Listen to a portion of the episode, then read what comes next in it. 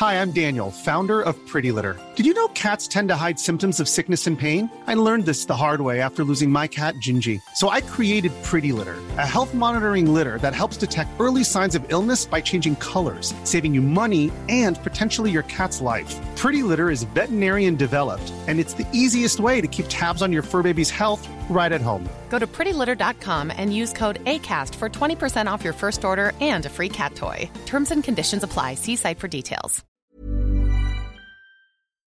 Esto es República H, la información más importante de lo que pasa en el interior de la República, con el punto de vista objetivo, claro y dinámico de Blanca Becerril.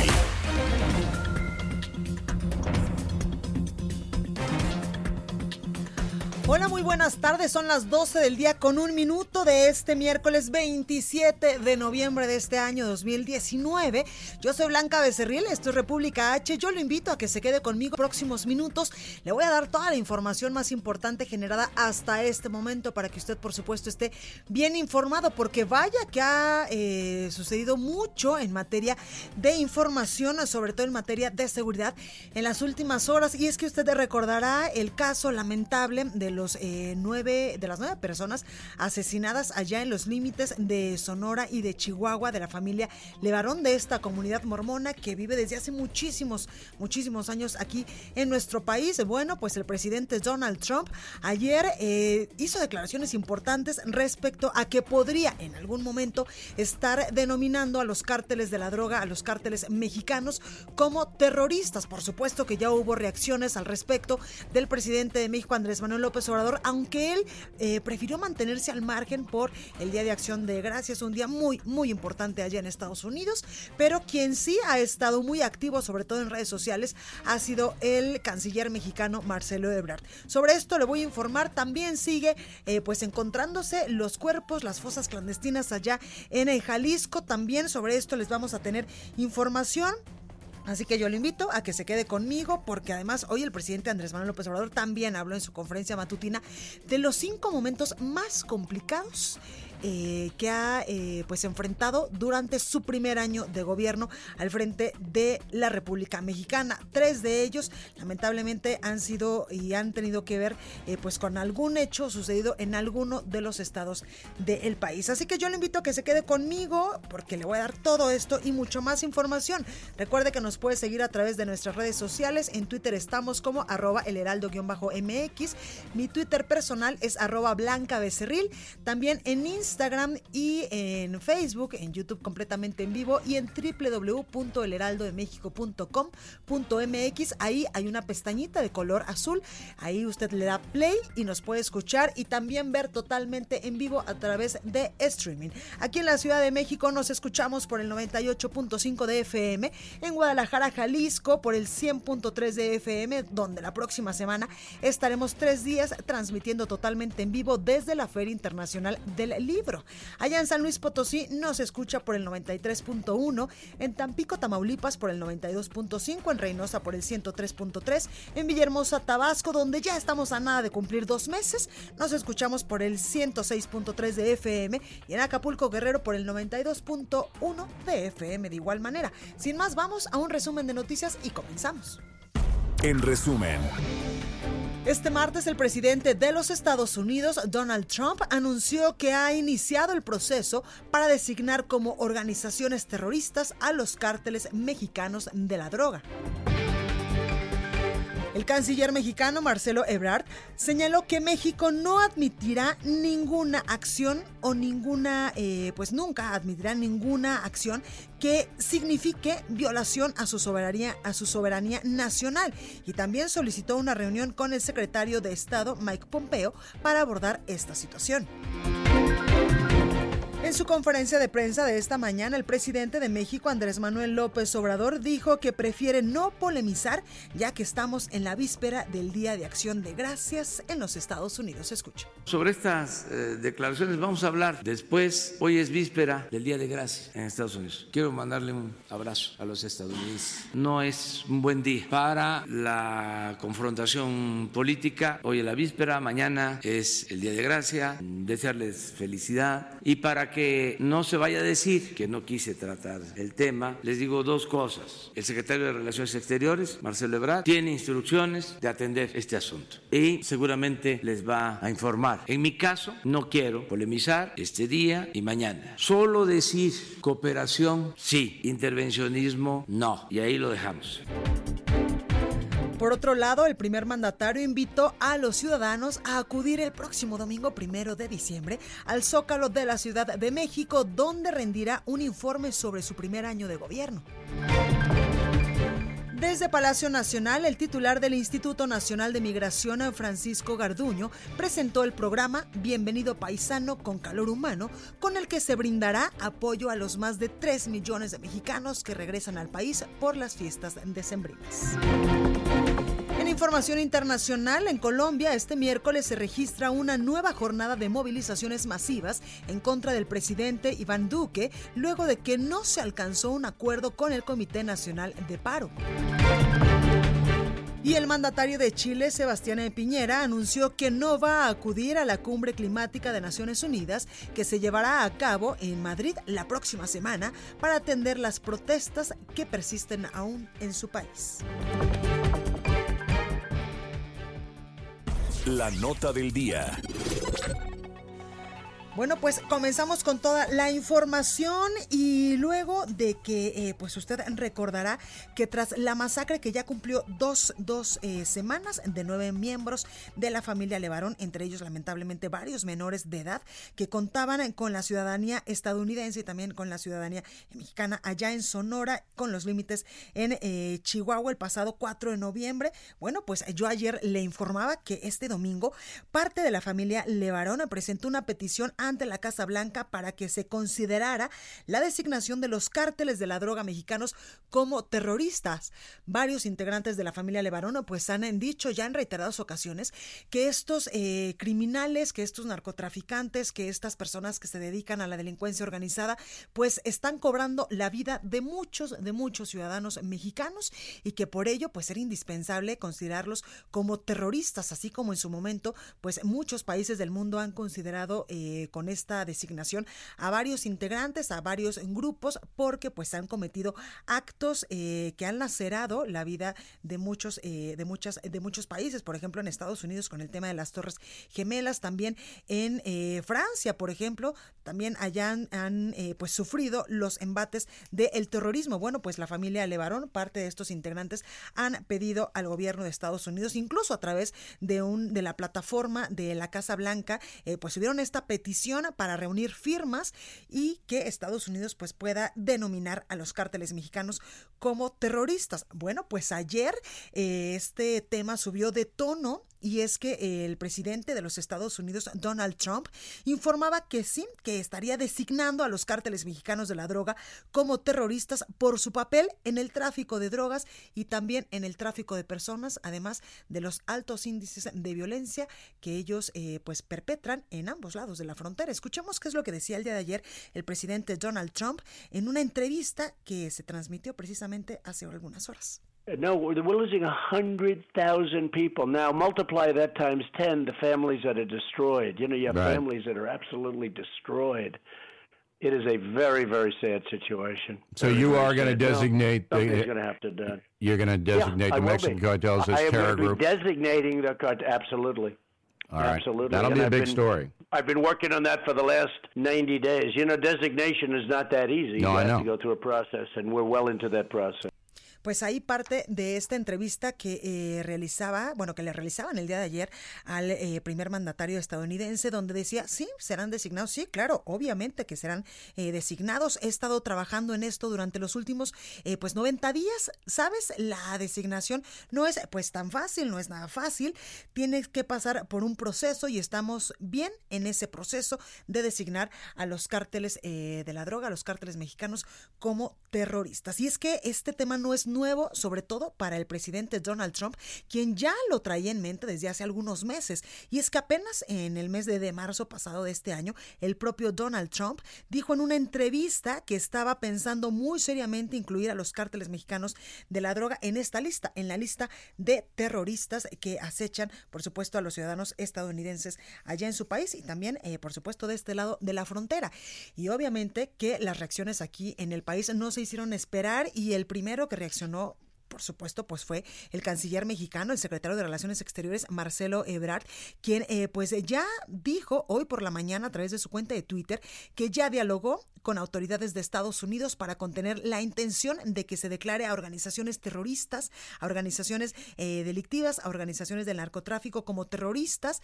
Así eh, lo decía el canciller mexicano a través de su cuenta de Twitter, difundió que ya está en comunicación con el gobierno de la Unión Americana, aunque no precisó específicamente con quién se comunicó. Dice eh, su Twitter, ya en comunicación con el gobierno de Estados Unidos, haremos diplomacia de unidad nacional para defender la soberanía y decisiones propias. Saldremos adelante, dice el canciller mexicano. Les informo avances, así lo escribía también el día, eh, el día de hoy el canciller Marcelo Ebrard. Y es que luego de que eh, pues ayer el presidente Donald Trump dijera que sí tenía la intención de pues designar a los cárteles mexicanos como terroristas, el secretario de Relaciones Exteriores, Marcelo Ebrard, aseveraba que México nunca admitirá acciones que signifiquen la violación a su soberanía nacional. También a través de su cuenta de Twitter, le digo, eh, pues ha estado muy activo a través de esta red social, decía, México no admitirá nunca, nunca acción alguna que signifique violación a su soberanía nacional. Actuaremos con firmeza, dice el canciller mexicano, ya he transmitido la postura a Estados Unidos, así como nuestra resolución de hacer frente a la delincuencia organizada transnacional. Respeto mutuo es la base de la cooperación. Y también el canciller eh, mexicano afirmaba que el gobierno hará diplomacia de unidad nacional para defender, por supuesto, la soberanía de México ante la intención de Donald Trump de designar a estos cárteles de la droga como organizaciones terroristas. Sobre esto, evidentemente, hoy le preguntaron al presidente de México, Andrés Manuel López Obrador, en esta conferencia matutina desde Palacio Nacional, y él decía que no quería entrar mucho en detalles, ni tampoco mucho en este debate, por respeto a los estadounidenses que están en la víspera del Día de Acción de Gracias, pero él sí era enfático y decía, cooperación sí, intervencionismo no. Escuche. Sobre estas eh, declaraciones vamos a hablar después. Hoy es víspera del Día de Gracia en Estados Unidos. Quiero mandarle un abrazo a los estadounidenses. No es un buen día para la confrontación política. Hoy es la víspera, mañana es el Día de Gracia. Desearles felicidad. Y para que no se vaya a decir que no quise tratar el tema, les digo dos cosas. El secretario de Relaciones Exteriores, Marcelo Ebrard, tiene instrucciones de atender este asunto y seguramente les va a informar en mi caso, no quiero polemizar este día y mañana. Solo decir cooperación, sí, intervencionismo, no. Y ahí lo dejamos.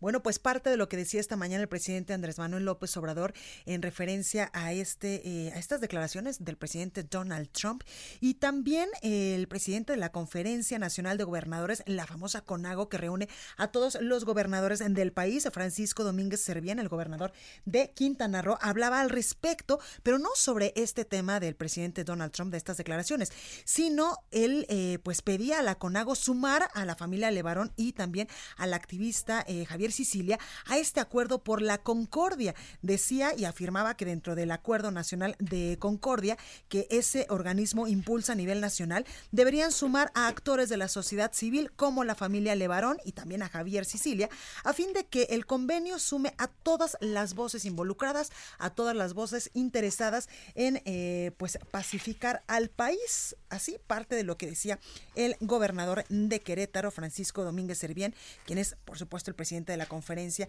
Nacional de Gobernadores. Y para ahondar más en este tema, me da muchísimo gusto saludar aquí en la cabina a Edgardo Flores Campbell.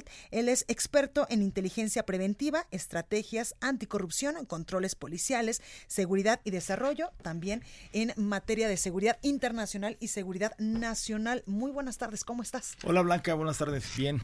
aquí llegando. Gracias, entiendo perfecto que vienes literal llegando desde Puebla, que tuviste allá una conferencia magistral sobre temas de seguridad. Muy interesante, sí, fue una el Consejo Ciudadano de Seguridad del Estado de Puebla y la Ibero eh, organizaron un, eh, digamos, Congreso Internacional sobre Controles Policiales Democráticos, lo cual que me resulta muy interesante en virtud de que estoy convencido de que solo con pesos y contrapesos acorde a un sistema de equilibrios en cuanto a un orden democrático moderno, van a funcionar mejor nuestras corporaciones policiales. Fueron dos días con varios eh, países representados y sí, efectivamente vamos regresando. Muy interesante el aportarle estos temas. Oye, Edgardo, cuéntanos, eh, pues ayer el presidente Donald Trump, pues ya hace una declaración importante en una entrevista, eh, allá en Estados Unidos, por supuesto, donde se le pregunta si en algún momento pues podría estar designando a estos cárteles de la droga como terroristas. ¿Tú qué opinión tienes? ¿Es correcto, no es correcto? Yo, a reserva eh, blanca de entrar en el análisis minucioso del tema, podría decir lo siguiente. La declaratoria de de, este tipo de medidas por parte del presidente de los Estados Unidos, eh, de, digamos, homologar o ubicar en un mismo plano como hermanos gemelos al terrorismo y al narcotráfico, me parece de inicio lamentable. Lamentable en términos nosotros mexicanos acá en la vida doméstica, por así decirlo. Ahorita paso al, plano de, los pros y contras que le veo. Eh, esto a reserva de hacer un análisis profundo desde la normatividad y los procedimientos mismos que el, que el, que el, gobierno estadounidense eh, eh, apliquen o a, las, o a los esquemas que recurran para ello. Primero yo lo veo negativo porque denota o de alguna manera deja entrever que hay un Estado fallido, que hay incapacidad del Estado mexicano para el combate al crimen, para el narcotráfico y todas sus modalidades. Y esto es muy delicado porque a mi parecer, estamos en una crisis institucional y estamos al frente de una crisis de seguridad que es innegable eh, y no por casos emblemáticos como el, del joven Norberto eh, aquí en la Ciudad de México, el de caso Levarón, el, el, el, ya eh, llamado Culiacanazo, sino porque realmente hay que revisar eh, con detenimiento y autocrítica la estrategia que el gobierno federal está llevando en materia de seguridad. No puede ser concebida solamente la creación de la Guardia Nacional y la desaparición de Policía Federal como una institución que se pretenda utilizar como ajonjolí para todos los moles y todos los males. Me parece que tenemos que profundizar en una cuestión más articulada. La, mala es esa, la percepción de inseguridad. Eh, vemos que no todo se reduce ya a las actividades de narcotráfico. Me parece que está clarísimo que el crimen organizado en sí mismo ya está evolucionando en la incursión de nuevos mercados ilícitos.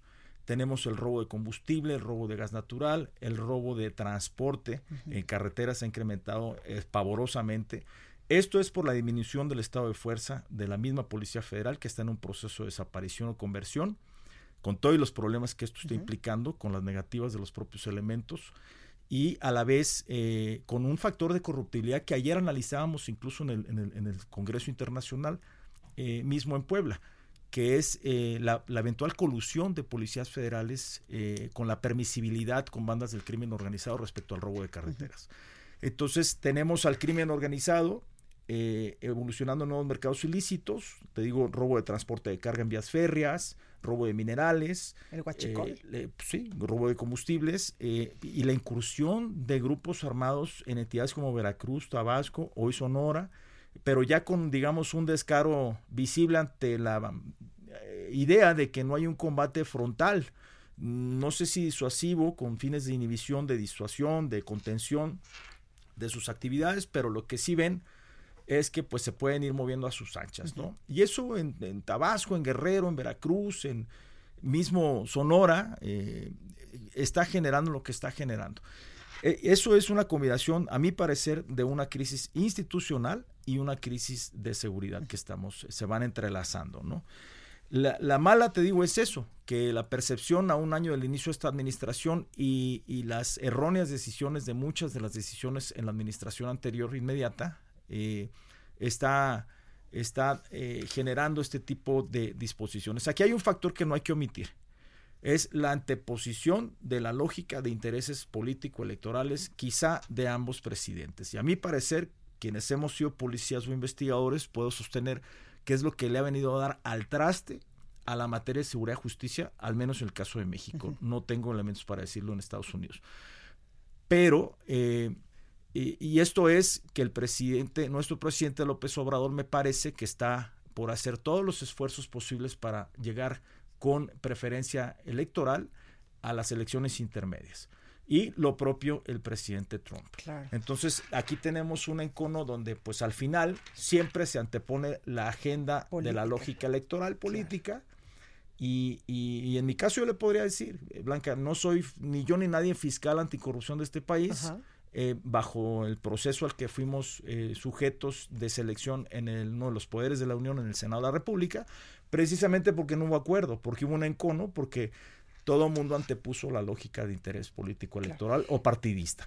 Paso al, segundo punto respecto a qué le veo positivo. Bueno, lo positivo es que sin duda va a haber eh, la disposición del apoyo, lo que puede representar más recursos de apoyo al gobierno mexicano. De parte de Estados Unidos. De parte de Estados Unidos, por supuesto. Si la preocupación es real y el discurso se ve reflejado en instrumentos de colaboración a los que el propio canciller Marcelo Ebrard ha dicho va a, impulsar, bueno, pues qué bueno, ¿no?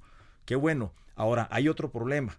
Iniciativa Mérida, que era un esquema que venía funcionando, de alguna manera era eh, no injerentista, pues, no, no injerencista, era, era, era, era un esquema en el que sí se traducía realmente en, en apoyo de insumos, de equipamiento, de capacitación y de, acompañamiento a las autoridades, en el caso de la Policía Federal, a la propia División Antidrogas, a la División de Inteligencia, en mi caso, en mi, en mi periodo, a la Unidad de Asuntos Internos con estrategias anticorrupción y fomento a la ética policial.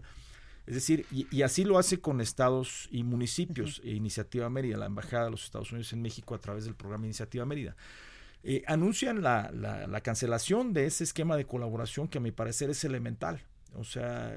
Porque además compartimos una frontera enorme donde pasan en mil cantidad de personas, armas y también en algún momento se dijo que posiblemente en México había terroristas que llegaban a hacer base a nuestro país y después cruzar a Estados Unidos. Ha, habido casos, ha habido casos. Eh, en alguno tuve la oportunidad de conocer y participar desde, desde el Centro de Investigación en su momento y Seguridad Nacional.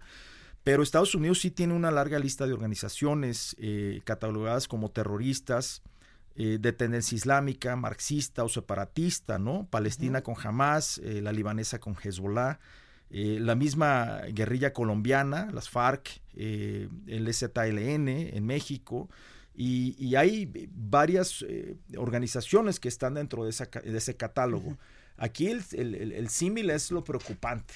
Y habría que sacar, eh, ver el lado positivo y, la habilidad del canciller Marcelo Ebrard y, no, la no cerrazón del señor presidente Andrés Manuel López Obrador, la apertura del propio secretario Durazo, de sumar, de converger, de conjugar esfuerzos, de empatar agendas y pues mire, de dejarse ayudar, Blanca, porque eh, hay que actuar con humildad, sin soberbia y no todo lo que se ha hecho está mal hecho. Yo creo que hay que asumir una postura de construir sobre lo construido, de garantizar continuidad, no continuismo y no necesariamente eh, bajo una perspectiva divisoria de, neoliberalismo o conservadurismo está todo tirado al, a la borda. Edgardo, eh, ¿qué significaría, por ejemplo, que Estados Unidos sí designe a los cárteles mexicanos como terroristas? ¿Les estaría, evidentemente, no sé, en algún momento eh, cancelando sus cuentas bancarias, teniéndoles una mayor investigación, teniendo una mayor colaboración, por ejemplo, con los eh, con las autoridades de seguridad pública en el país. ¿Qué es lo que esto significaría? Pues yo creo que eso tiene que derivar en instrumentos de colaboración mutua y, no confundir, así como no confundir austeridad con eficiencia, no se puede confundir. Eh, esquemas de colaboración institucional o binacionales con violación a la soberanía ¿Qué es lo que decía hoy el presidente Andrés Manuel López Obrador? No intervención, nosotros vamos a cuidar incluso el canciller mexicano el tema de la soberanía nacional, que es a lo que le tienen pues un poco de, temor en este tema de las declaraciones del presidente Donald Trump. Pero pues yo creo que mm, temor, eh, o, sea, no, sí, o respeto, digo, yo creo que en un marco institucional de respeto pueden lograrse consensos. Aquí lo que no hay que perder de vista es esa es interés de ambos presidentes de, de, sus agendas político-electorales. ¿no? Eh, no sé si legítimas o no, respetables. En lo personal, Mi opinión personal me la reservo, pues, pero... ¿No es un exceso que el presidente Donald Trump diga, sí, voy a designar a los cárteles mexicanos como terroristas? Pues realmente no sé si es un exceso porque me parece precipitado juzgar pero al final, por eso... Porque dice que ya tenía como 90 días estudiando el tema. Pues casualmente el domingo que hacen su caravana a la familia Levarón y llevan su carta, este, hay este tipo de reacciones, ¿no? Yo creo que en política no hay casualidades, al final estamos inmersos en un mundo de, del quehacer de la, de la política y quienes estemos especializados en temas de seguridad son factores que no podemos omitir tener presentes. Pero lo que sí es urgente, Edgardo, es una estrategia de seguridad bien enfocada en combatir al crimen, a la delincuencia organizada, al narcotráfico en el país. Sí, por supuesto. Y ayer mismo analizábamos en el Congreso Internacional junto con otros países, pues los contrapesos, la importancia de los contrapesos, ¿no? Por eso sostengo que también tenemos una, hasta cierto punto, una crisis de institucionalidad, porque en la medida que haya eh, en las corporaciones policiales eh, instancias de control interno fuertes, va a haber una policía más legitimada, con mayor percepción social. Tenemos un caldo de de, de, rechazo, por así decirlo, de la ciudadanía con cierta dosis de hartazgo colectivo, donde no hay credibilidad en las policías, no hay credibilidad en las instituciones. Con la Guardia Nacional. Y bueno, pues... en varios países los han agarrado hasta a, tubazos. Eh, sí, está el caso de Chile, donde, donde comercios ya publican, le puedo mostrar las imágenes, donde publican que no son bienvenidos los carabineros ni van a servirles en los restaurantes comida, uniformados o de civiles, no los quiere el, sector comercio. Es decir, tan, y eran de las policías como la federal más reconocidas en América Latina, ¿no? de las mejores eh, estructuradas. Aquí el tema es, eh, para sintetizar, una es, lamentable, es lamentable la, la, la catalogación o, la, o la, ubicación en ese plano a nivel del terrorismo, el narcotráfico, pero creo que también hemos dado motivos para ello. Y segundo, porque denota la, la falta de, de, una estrategia clara quizá o deja entrever eh, para muchos analistas la posibilidad de un Estado fallido. Y lo positivo, pues es que seguramente vendrá esto bien negociado con eh, recursos, apoyos. Eh, yo espero que con eh, orientación, acompañamiento en temas de análisis, procesamiento de información, compartimentación de la misma, pero compartiendo bases de datos, inteligencia, contrainteligencia. Y me parece un extremo decir que van a incursionar o van a llegar por Veracruz los Marines o van a a llegar soldados a, incursionar a, tomar cartas, ¿no? Al final yo creo que toda medida que coadyuve de manera transnacional eh, en la que coadyuve México eh, tiene que ser al final de beneficio para los mexicanos. Por supuesto. Y, en esa tónica tenemos que estar. Hay que esperar cómo evolucionan este tema de, la declaratoria y cómo eh, se dan las pláticas entre el canciller y Mike Pompeo, ¿no? Pues ahí lo tenemos Edgardo Flores Campbell, experto en inteligencia preventiva, estrategias, anticorrupción, controles policiales, seguridad y desarrollo. Muchas gracias por estar Qué amable, no, al contrario, un gusto. Bueno, yo soy Blanca Becerril, esto es República H. Vamos al sacapuntas del día de hoy, no se vaya que yo vuelvo con más. Sacapuntas. A tambor batiente está cerrando el año Heraldo Media Group. La cosecha de logros no se acaba. Ayer el director del Heraldo Radio, Adrián Laris Casas, fue condecorado por la Asociación Nacional de Locutores con el Premio Nacional de Locución 2019 en la categoría de Ejecutivo Radiofónico. Y como dice el eslogan, honor a quien honor merece. Buenas cuentas entrega el secretario de la Defensa, Crescencio Sandoval, en el primer año de la 4T. Cumplió con el objetivo de reclutar a 14.833 jóvenes civiles a la Guardia Nacional y ya se fijó metas para los próximos años. Para 2020 espera captar a 14.833 y en 2021 a 14.400.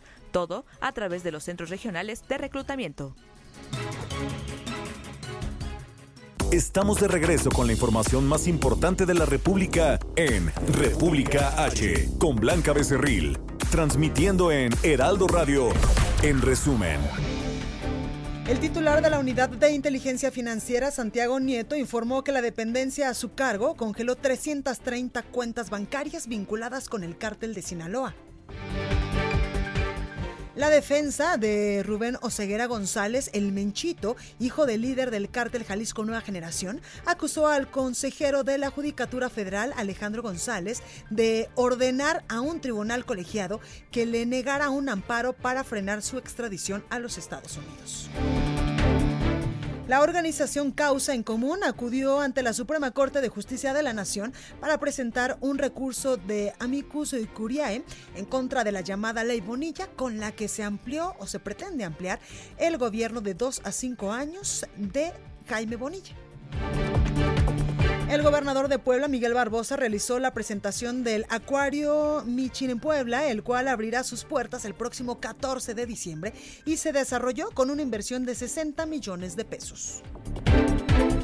En Quintana Roo, este martes entró en vigor la Ley de Protección y Bienestar Animal que prohíbe las corridas de toros, las peleas de gallos y que se explote a caballos como transporte o para trasladar mercancías.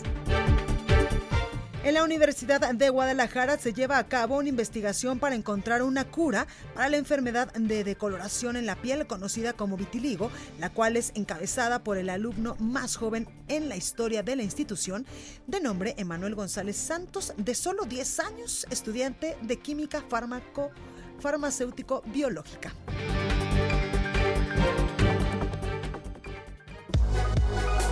Expo Antadia Alimentaria México 2020. Consolida alianzas y negocios el 31 de marzo, 1 y 2 de abril. Presenta. Recorrido por el país. Bueno, y esta mañana en una entrevista radiofónica con mis compañeros Sergio Sarmiento y Lupita, el gobernador de Tamaulipas, eh, Francisco García Cabeza de Vaca, insistió en que el Estado mexicano debe utilizar todos los instrumentos que tiene para combatir el crimen organizado, así lo aseguró el, el gobernador tamaulipeco. Señaló que si se deja o si se deja crecer este problema, se puede convertir en un riesgo para la seguridad nacional. Escuche. Hoy en día los grupos criminales, el comportamiento que estos están llevando a cabo de generar caos, miedo, temor, inclusive de utilizar ciudadanos como escudos y que han llegado a los extremos de amenazar a gasolinerías para que éstas no le den servicio de gasolina a las Fuerzas Armadas y a la Policía Estatal es un comportamiento de narcoterrorismo. Yo creo que tenemos que analizar a fondo qué acciones estamos llevando a cabo como Estado mexicano. Hoy en día sí se tienen instrumentos al alcance por parte del gobierno federal como hacer el trabajo de, de, inteligencia a través del Centro Nacional de Inteligencia, como también aseguremos como país en bajar y reducir el tráfico de armas, que son hoy en día un instrumento más importante que usan los delincuentes y que hay una correlación directa entre la violencia que vivimos hoy en día, cómo se ha estado incrementando y el tráfico de armas. Bueno, pues ahí parte de lo que nos decía esta mañana el gobernador de Tamaulipas, donde insistía que en el Estado debe eh, ser utilizado todos los instrumentos para combatir al narcotráfico. Y ahora vamos precisamente a Reynosa, Tamaulipas, con nuestro compañero Carlos Juárez, porque alrededor de 40 familias huyeron de ahí, de Reynosa, por la violencia. Carlos, ¿cómo estás? Adelante. Hola, ¿qué tal, Blanquita? Muy buenas tardes, un gusto saludarte a ti a todo tu auditorio. Te comento que familias huyen de la violencia eh, de la zona Ejiral en el municipio de Reynosa, Tamaulipas. Exactamente, son unas 40 familias que han tenido que huir ante el acoso de presuntos criminales. Hace unos días platicábamos sobre una situación registrada el fin de semana en donde presuntos eh, civiles armados habían atacado a una familia en estos hechos murieron tres personas, entre ellos una menor de edad.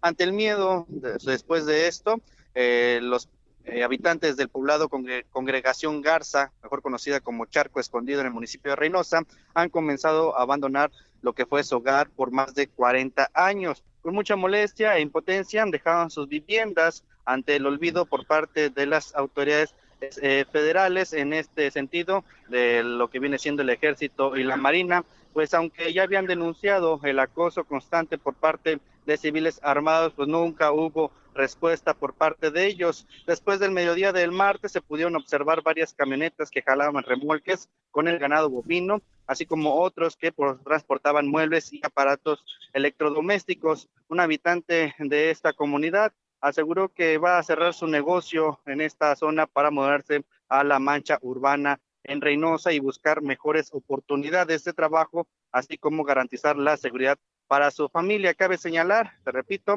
que el fin de semana hubo esta situación de riesgo donde una familia fue atacada y fue durante el día de ayer en que las tres personas que murieron fueron sepultadas ahí en este ejido, Blanquita.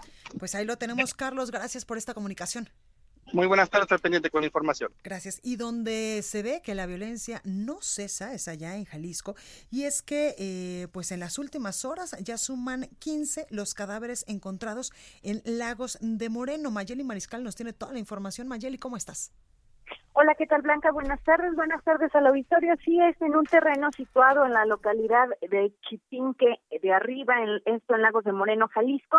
Pues la Fiscalía del Estado reporta que ya han sido localizados 15 cuerpos y eh, sobre todo continúan las labores en este lugar hasta que no descarten pues presencia o indicios de más cuerpos. Eh, recordar que, bueno, los trabajos en este predio iniciaron el pasado 23 de noviembre Ayer fueron localizados ocho cuerpos adicionales a los siete que se encontraron cerca del camino de Santana de Abajo el pasado 23 eh, de noviembre. Y pues también comentar que está sucediendo algo muy eh, pues peculiar.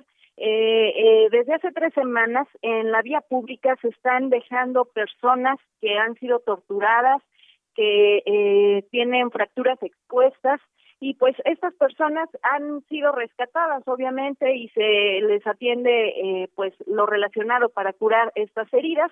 Sin embargo, pues el día de hoy por la mañana también se localiza a una eh, persona, a una mujer, una joven de 21 años en la vía pública con fracturas expuestas en sus piernas, en ambas piernas, y eh, pues de los hechos que te comento desde hace tres semanas que se están suscitando, esto en los municipios de Tlajomulco de Zúñiga, Guadalajara y Zapopan, han sido hombres y mujeres, hasta estos momentos cuatro hombres, dos mujeres de entre 25 y 30 años, eh, son los que han sido localizados, golpeados y con fracturas expuestas. Así es que, pues sí, lamentablemente la violencia no cesa en la zona metropolitana de Guadalajara, Blanca. Pues ahí lo tenemos, Mayeli, gracias.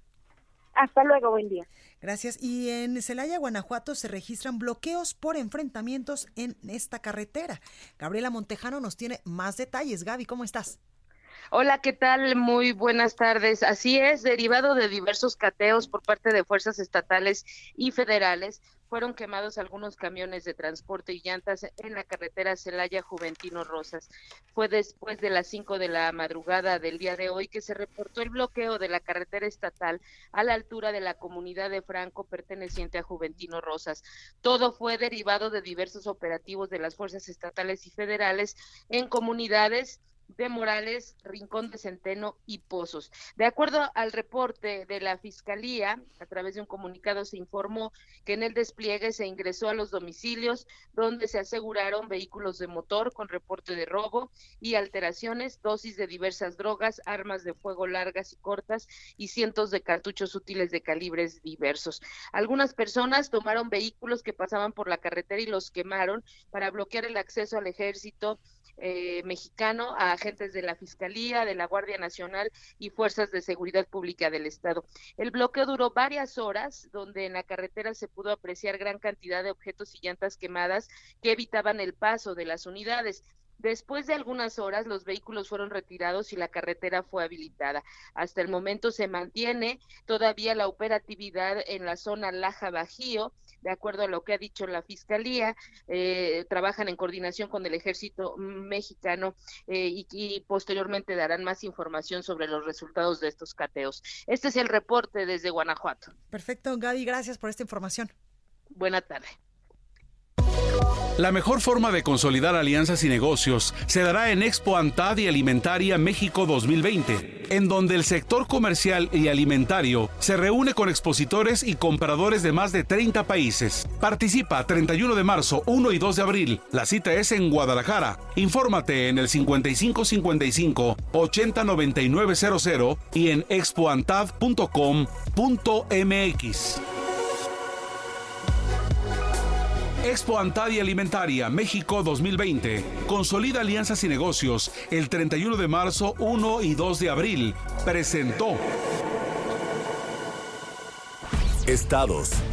Bueno, pues ya está con nosotros Fabiola Cancino, editora de Estados en el Heraldo de México. Fabi, ¿cómo estás? Muy bien, Blanquita, ¿cómo estás tú? Saludos al auditorio. Bien, gracias. Oye, ¿qué pasa con el tema del Bronco? ¿Qué tal parece que los diputados ya no pueden hacer mucho con el tema de que en algún momento se quería eh, destituirlo, implementarle juicio político, en mil cantidad de cosas, porque él en la campaña, cuando quería ser presidente de la República, pues se dice que utilizaba a los trabajadores del gobierno de Nuevo León para recabar estas firmas que les pedía el Instituto Nacional Electoral. Efectivamente, eh, la Corte ahorita de manera provisional les está amarrando las manos prácticamente a los diputados.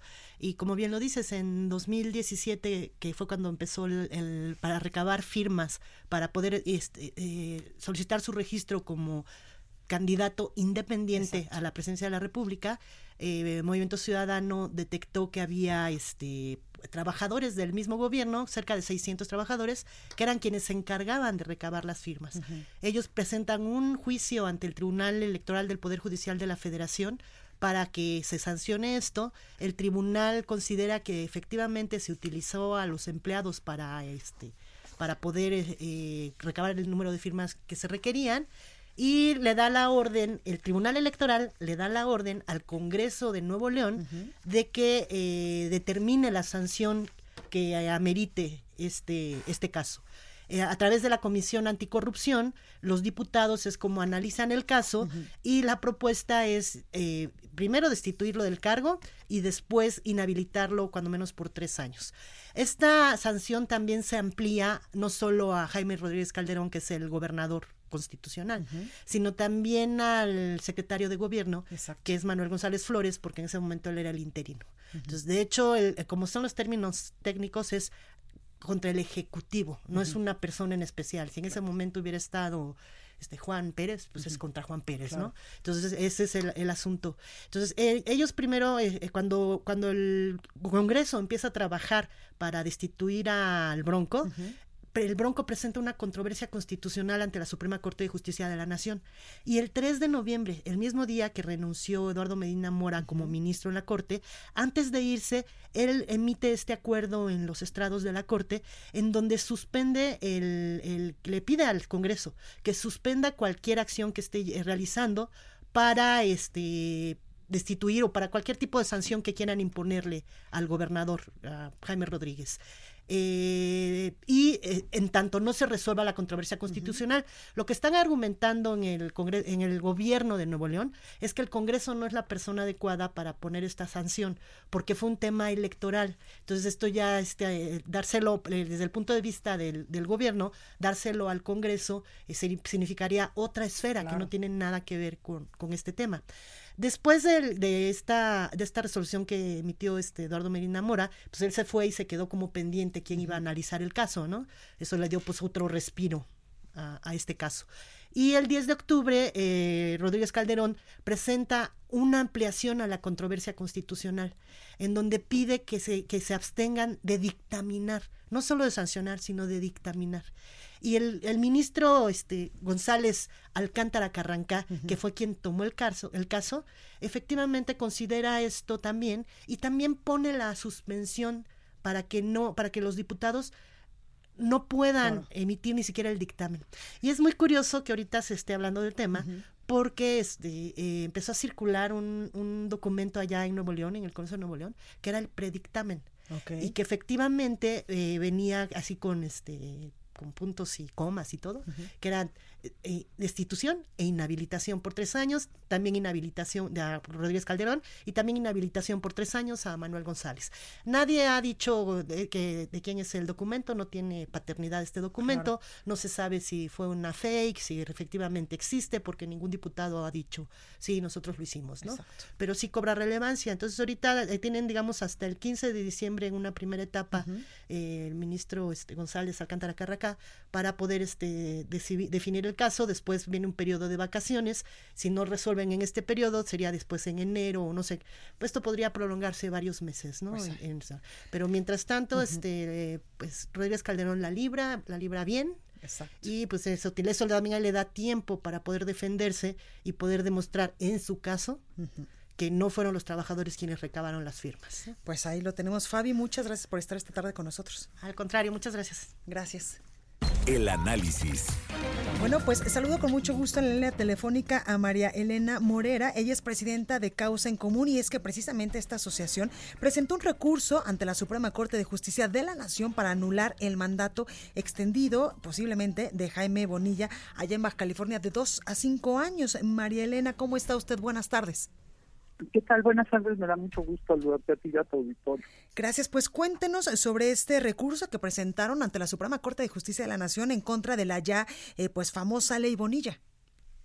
Pues mira, para recordarle un poco a tu auditorio, la ley Bonilla sale después de que es electo el gobernador ah, para Baja California, el gobernador actual que es el gobernador Bonilla, una vez que lo, a él lo eligen bajo la regla que iban a ser dos años, porque hubo cambios constitucionales y quedaron que para empatarse con las elecciones federales sería una elección de dos años. Ganan la elección y después de ganar la elección, él y sus compinches en, el, en la legislatura local cambian la ley y deciden que en lugar de dos años serían cinco años. Esto es completamente ilegal porque un cambio electoral lo tienes que hacer 90 días antes de las elecciones, no después de las elecciones. Es como si estás jugando un partido de fútbol y ya que empezó el partido cambias las reglas. Entonces nosotros lo que presentamos el día de ayer fue un amigo que esto es los amigos de la corte acuden ante los ministros para decirles no estamos de acuerdo con esto porque lo consideramos ilegal y vamos acompañando una acción de inconstitucionalidad que presentó la Comisión Nacional de Derechos Humanos. Claro. Eh, María Elena, ustedes han dicho que incluso esta llamada ley Bonilla pues vulnera eh, los valores democráticos y que podría en algún momento eh, pues incluso eh, poner un precedente de lo que otros gobernadores podrían hacer ya que ganan las elecciones. Así es, porque mira, esto ahorita está eh, sucediendo en Baja California y muchos piensan, bueno, yo estoy muy lejos de Baja California, no me importa. Sí nos debe de importar precisamente por lo que dices, porque vulnera la democracia y si este precedente se queda así, entonces seguramente va a haber otros gobernadores, el presidente de la República, legisladores o presidentes municipales que decidan ya una vez electos o ya una vez en funciones cambiar su ley y quedarse más tiempo y esto es una reelección de facto. Y en este sentido, eh, Mariana, pues incluso otros actores políticos también han interpuesto estas acciones de inconstitucionalidad ante la Suprema Corte de Justicia de la Nación, pero el gobernador ya casi está por cumplir un mes, es decir, esto se tiene que resolver ya por la Suprema Corte. Así es, mira, a nosotros nos sorprende que la Suprema Corte no se haya pronunciado al respecto. Ellos dicen porque, que porque tienen sus tiempos. Nada más que el problema es aquí eh, qué le estamos diciendo a los ciudadanos de Baja California, a los ciudadanos del país. ¿Le, le importa o no a la Suprema Corte este, ya resolver esto para evitar que sucedan eh, otros casos que vayan en contra de la democracia. Entonces, pues sí nos sorprende, pero nosotros esperamos que en los siguientes días lo resuelva eh, y si no es así, pues este será el próximo año. Claro. Eh, María Elena, ¿en representación de cuántos ciudadanos ustedes eh, pues interpusieron este recurso ante la Suprema Corte? Eh, lo, lo presentamos en representación de 139 ciudadanos. Y después de esta acción, ¿estarían ustedes eh, implementando algún alguna otra para eh, pues que esta ley Bonilla no, bueno, más bien que esta ampliación de mandato pues no sea eh, pues a, válida allá en Baja California? ¿O solo sería esta acción? Mira, eh, ahorita estaríamos esperando cuál es la resolución de la Suprema Corte. Eh, mientras la Suprema Corte decide si se tarda, bueno, pues nos dará oportunidad de presentar otros otros otros amparos, porque nosotros no podemos presentar acciones de inconstitucionalidad. Eh, y tampoco no podemos presentar amparos porque no vivimos en el estado de Baja California. ¿No? Entonces estaremos acompañando otras acciones que presenten la gente que vive en Baja California y estaremos presionando para que la Suprema Corte de, de la Nación decida. Pues ahí lo tenemos, María Elena Morera, presidenta de Causa en Común. Gracias por esta comunicación para el Heraldo Radio. Al contrario, muchas gracias a ti, un abrazo. Gracias igualmente, pues ahí lo tenemos. Y yo al inicio de este programa le comentaba también que el presidente Andrés Manuel López Obrador, al igual que por ejemplo el gobernador de Baja California, Jaime, eh, Jaime Bonilla, va a cumplir el gobernador un mes en el cargo, el presidente de México un año en el cargo, ah, eh, pues el próximo domingo primero de diciembre. Hoy el presidente hablaba sobre los momentos más difíciles de su administración y entre estos cinco momentos había tres que hacían referencia a algunos sucesos importantes en varios estados de la República, sobre todo, por ejemplo, lo que sucedió en la explosión en Hidalgo. Decía el, presidente Andrés Manuel López Obrador que este fue uno de los momentos más difíciles en este primer año de gobierno. Escuche.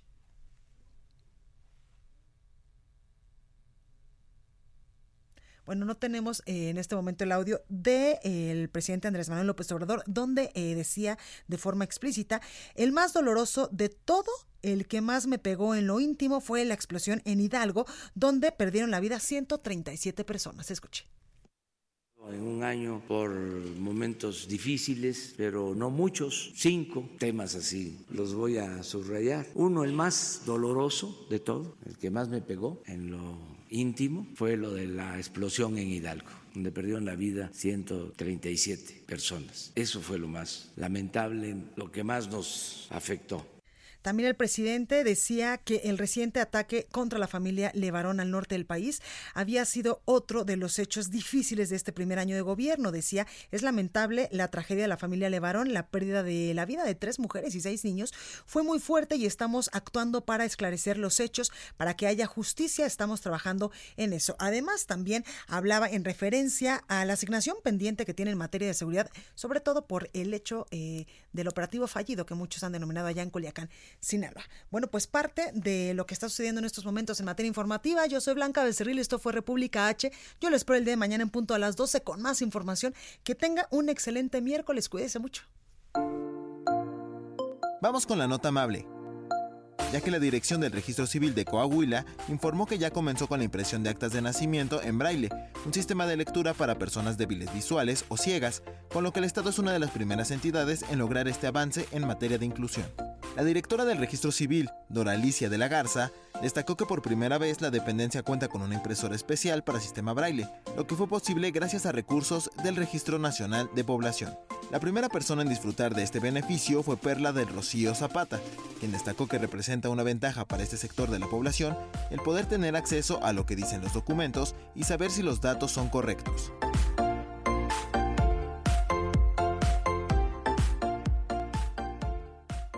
Esto fue República H, la información más importante de lo que pasa en el interior de la República, con el punto de vista objetivo, claro y dinámico de Blanca Becerril. Continúa escuchando Heraldo Radio, donde la H suena y ahora también se escucha.